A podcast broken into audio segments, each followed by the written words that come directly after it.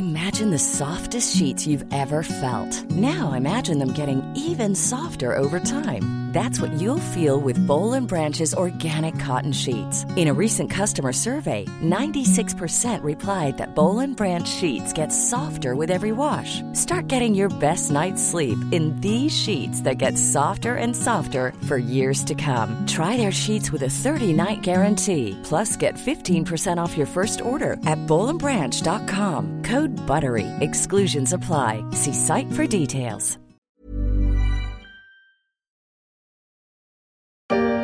Si des gens m'appellent charlatan, qu'ils viennent, qu'ils testent, qu'ils essayent, qu'ils se présentent sur la table d'opération, et puis après on verra.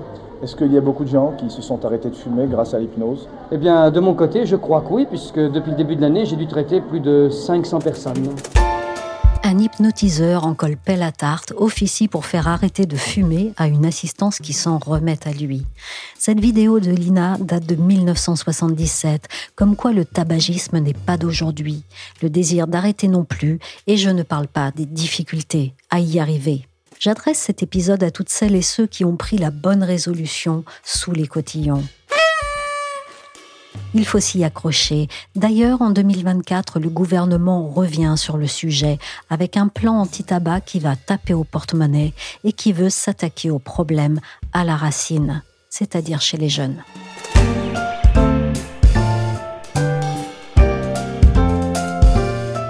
Je suis Michel Varnet, vous écoutez La Story, le podcast d'actualité des échos. Je vous souhaite à tous la bonne année et vous invite, comme l'an dernier, à nous retrouver sur toutes les plateformes de podcast et de streaming.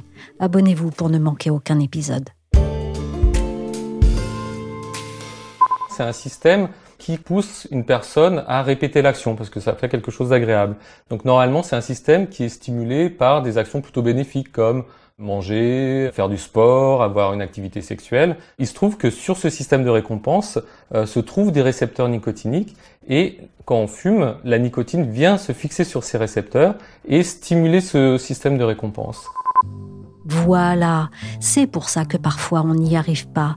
La nicotine du tabac dupe notre cerveau, qui croit qu'elle lui fait du bien. Alors il en redemande, comme l'explique ce tabacologue sur Doctissimo. En réalité, il fait juste du mal à notre santé. Mais cette année, c'est sûr, la guerre à la fumée est déclarée. Le gouvernement a présenté le 28 novembre 2023 un nouveau plan de lutte contre le tabagisme, avec un mot d'ordre, relever le défi d'une génération débarrassée du tabac en 2032.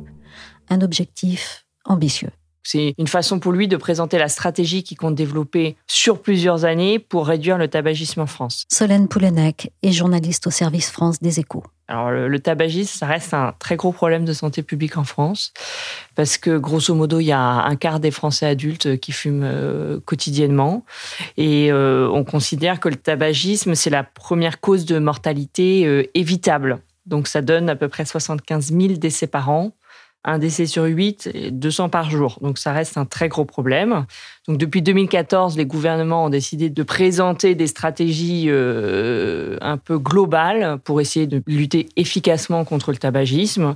Donc il y a eu un plan euh, encore qui s'était arrêté en 2022. Ça faisait un bout de temps qu'on attendait que le gouvernement reprenne un peu la parole pour voir s'il allait y avoir de nouvelles mesures prises et mises en place pour lutter contre le tabagisme. C'est ce qui vient d'être euh, présenté à la fin du mois de novembre. Alors, qu'est-ce qu'il y a dans ce nouveau plan anti-tabac? C'est une stratégie, comme je le disais, assez globale. Donc, on y parle de prévention, on y parle aussi de lutte contre le trafic de tabac illégal. Euh, bon, parmi les mesures qui sont un petit peu plus marquantes pour le grand public, il y a l'idée qui a été euh, défendue d'élargir le nombre d'espaces dans lesquels euh, il serait interdit de fumer. Alors, dans les faits, il y a déjà un certain nombre de collectivités qui disent, bah, sur ma plage, il n'est pas possible de fumer, mais le gouvernement dit qu'il veut un peu renverser le, système en, disant bon bah désormais sur les plages, dans les parcs publics, dans les forêts, autour de certains lieux publics et notamment autour des établissements scolaires, il sera euh, par défaut euh, interdit de fumer. Bon après ça doit être détaillé vraiment en début d'année. Et puis euh, il y a aussi des mesures contre le vapotage et il y a aussi bien sûr des mesures, enfin des annonces relatives au prix du tabac qui sont toujours un, un des axes très importants de la stratégie de lutte contre le tabac. On savait que le prix des cigarettes allait augmenter au 1er janvier, mais les fumeurs vont tousser quand ils vont découvrir les nouveaux prix. Effectivement, parce que les fabricants de cigarettes, ils se sont pas contentés de réajuster euh, leurs tarifs pour intégrer la hausse des taxes qui suit l'inflation. Non, certains d'entre eux en ont profité pour revoir un peu à la hausse euh, leurs marges. Solane, est-ce que les hausses du prix du tabac font réellement moins fumer? C'est vraiment une stratégie qui est défendue par les associations de lutte contre le tabagisme, mais aussi par l'Organisation mondiale de la santé, qui dit que pour lutter contre le tabagisme, une des solutions, c'est d'augmenter les taxes. Et en augmentant les taxes, on augmente les prix, et en augmentant significativement les prix, on fait baisser la consommation.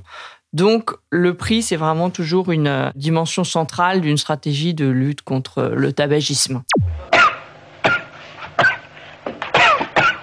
Allô, tata et, pourquoi tu tousses dans ce plan anti-tabac, quelles seront les hausses de prix? Alors, Le gouvernement il se veut ferme et il dit que les prix vont progresser rapidement. Et il assure que le prix du paquet va passer à 12 euros en 2025 et 13 euros d'ici à 2027. Euh, bien sûr, il, ne fixe pas les prix, hein, il fixe le montant de taxes.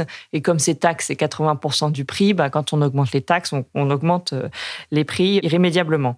Donc là où c'est compliqué, c'est que les associations disent non mais euh, ces déclarations, elles sont pas suffisantes. Euh, il faut aller beaucoup plus loin dans la lutte contre le tabagisme en augmentant beaucoup plus fortement les prix. Elles, elles réclament une augmentation des prix euh, de 10% par an en inflation et elles disent qu'il faut ramener le prix à 16 euros en 2027. Donc le gouvernement, il dit 13 euros, les associations, elles disent 16 euros. Et là où c'est vrai que hum, le discours du gouvernement euh, est un petit peu pris en défaut, c'est que déjà le prix du tabac est, élevé parce que les fabricants de cigarettes ont décidé d'augmenter assez fortement leur prix, hein. en fait un peu plus que ce qui était attendu par l'exécutif. Et donc euh, là, les cigarettiers viennent de publier les nouveaux prix du tabac.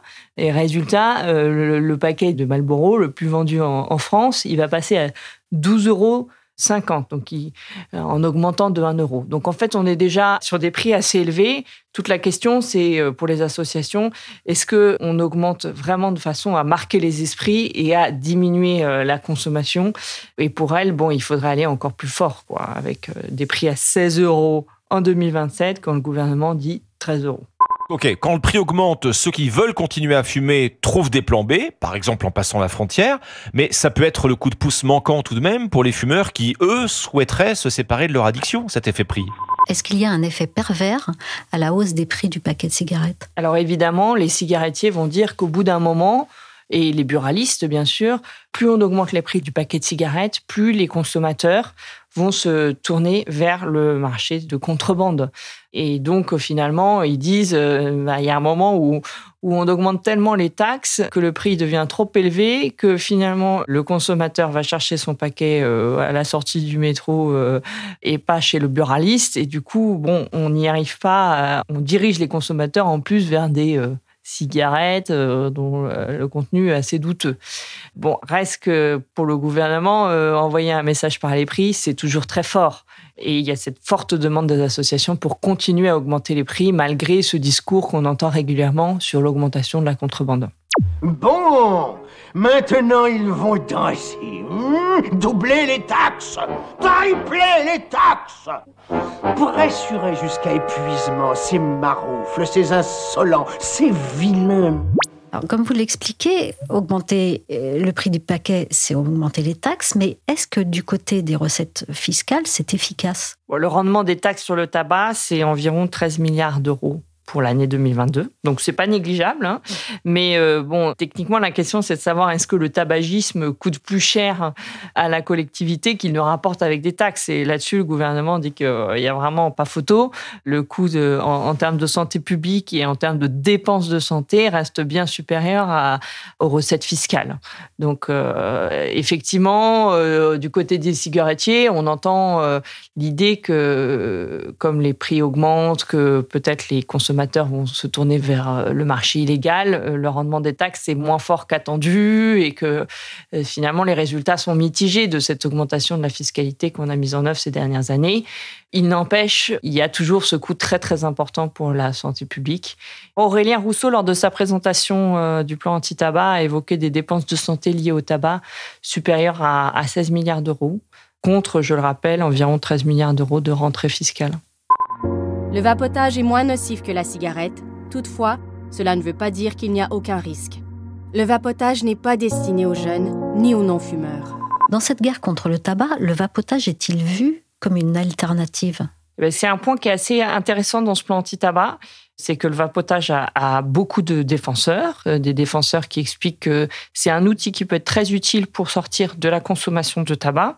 Et il se trouve que ce plan anti-tabac, en fait, il se distingue quand même des précédents en épinglant euh, d'une certaine façon les vapoteuses. Alors je m'explique, par exemple, euh, il met en exergue le fait qu'il est en passe d'être mis en œuvre une interdiction de ce qu'on appelle les puffs. Les puffs, vous savez, c'est ces petites cigarettes électroniques jetables. Elles sont pas très encombrantes là et elles ont des couleurs, apparemment une multitude de parfums et euh, elles sont réputées très attractives pour les jeunes et notamment euh, peut-être même à beaucoup beaucoup de mineurs.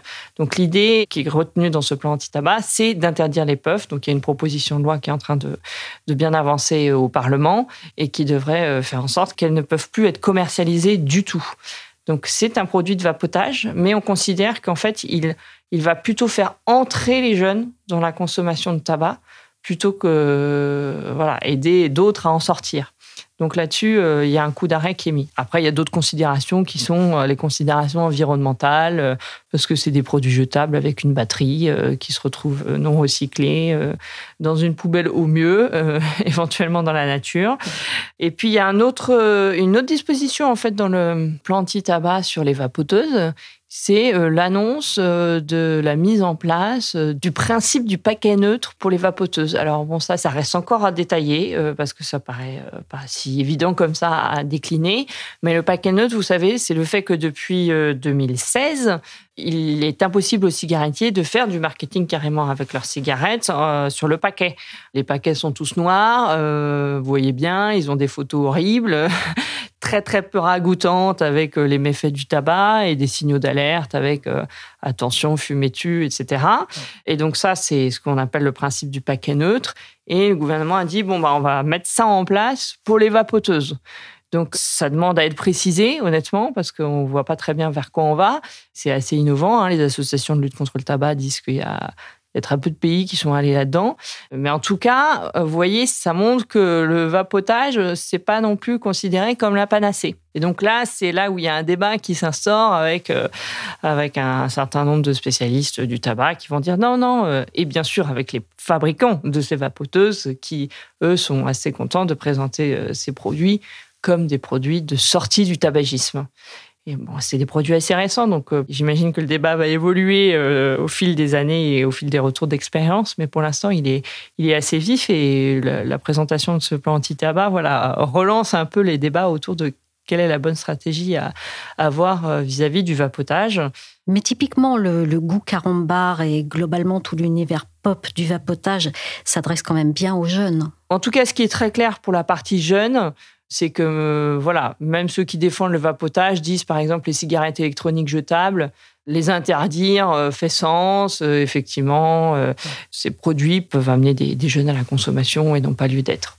Les fabricants voilà, ont acté du fait que ça allait disparaître, ce qui ne les empêchera pas de proposer d'autres produits.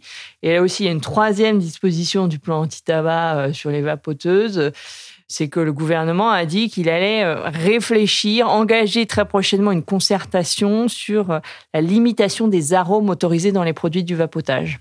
Et alors, vous savez que pour les vapoteuses, il y a tout un tas de petits flacons qui peuvent être euh, proposés pour changer les goûts. Et là, le gouvernement aimerait bien intervenir là-dessus, mais Honnêtement, on sent que le sujet est compliqué euh, parce que établir une liste de parfums, bah, elle peut être contournée. Euh, après, il y a ceux qui disent qu'il vaut mieux euh, aider les gens à sortir du tabac avec des parfums. Ceux qui disent au contraire, il faut juste laisser le goût nicotine entre guillemets pour rebuter le, consommateur. Donc, je pense que le débat va encore être nourri là-dessus. Effet donc mentholé, ça monte à la tête, t'as un effet où t'as la tête qui tourne en mode, je sais pas comment expliquer. Je sens que ça picote un peu, mais toi c'est comme si tu prenais un peu, de... tu sens, tu, sens la nicotine un peu. C'est comme si tu fumais genre 15 kilos. Par contre, faites attention, le snus c'est illégal. Alerte, il faut absolument dénoncer ce type de dispositif. Alerte, dit cet addictologue dans une vidéo de Brut. Il parle des snus, ces nouveaux venus en douce dans le monde de la nicotine. Au rayon produits nocifs, on ne manque pas d'imagination, notamment quand il s'agit de capter un public jeune, qui arrive vraisemblablement à se fournir avec une facilité déconcertante. Il n'y a plus que la fumée à combattre. Il y a maintenant les snus et les nicopodes. Joséphine Boone des Échos a fait un sujet sur le phénomène. Elle nous explique déjà ce que c'est. Les snus et les nicopodes, ce sont des petits sachets blancs en tissu perméable qui contiennent des fibres imprégnées de nicotine ou alors du tabac. Ils se placent entre la gencive et la lèvre supérieure en général et on peut les sucer pendant quelques minutes, voire quelques heures. D'où viennent ces produits? Alors, le snus est interdit à la vente en France et dans la plupart des pays d'Europe, mais ils sont très répandus dans les pays du nord de l'Europe, notamment en Suède, le seul État de l'Union européenne où il est autorisé. Pour les sachets de nicotine, il n'y a pas de législation en vigueur aujourd'hui pour la vente de ce produit-là. Mais pour l'un comme pour l'autre, il est assez facile de s'en procurer en l'achetant par Internet. Et notamment sur les réseaux sociaux, il y a énormément de vidéos où on voit des jeunes qui en consomment et qui expliquent comment ils les trouvent. Pourquoi les autorités sanitaires s'en inquiètent-elles? Alors depuis quelques semaines ou quelques mois, on a vu des voix s'élever et s'inquiéter de ce phénomène, notamment l'Agence nationale de sécurité sanitaire, l'ANSES, qui a reporté une multiplication des cas d'intoxication après la consommation de ces produits. Donc ce sont notamment des cas d'intoxication chez les jeunes mineurs de 12 à 17 ans, avec des symptômes aigus. Donc il y a des vomissements, des convulsions, des troubles de la conscience. Et dernièrement, le ministre de la Santé, Aurélien Rousseau, a affirmé avoir bien conscience de ce phénomène. Et selon lui, ça participe à attirer un nouveau public vers le tabagisme. Parce que typiquement, les snus et les nicopodes, c'est pour les jeunes. À l'origine, c'est pas forcément des produits qui s'adressent aux jeunes, mais aujourd'hui, avec les réseaux sociaux, on voit que c'est vraiment quelque chose qui s'est multiplié à la sortie des collèges et des lycées. La consommation des snus et des nicopodes a été répertoriée dans plusieurs pays de l'Union européenne, mais euh, le constat, c'est qu'il n'y a pas de législation aujourd'hui euh, sur le sujet, notamment sur les nicopodes. Et plusieurs agences sanitaires de différents pays se sont inquiétées de la hausse de la consommation chez les jeunes. Et l'ANSES, en France, réclame qu'on mette au point aujourd'hui une législation sur les nicopodes. Qu'est-ce qui plaît dans ces produits? Il y a en quelque sorte un côté ludique à la consommation de ces produits. C'est un peu à rapprocher des e-cigarettes comme les puffs qui sont très consommés chez les jeunes aujourd'hui. Merci à Joséphine Boone et à Solène Poulenec, journaliste aux échos. La story s'est terminée pour aujourd'hui. Cet épisode a été réalisé par Willy Gann. Je fume des clopes dans un blocos je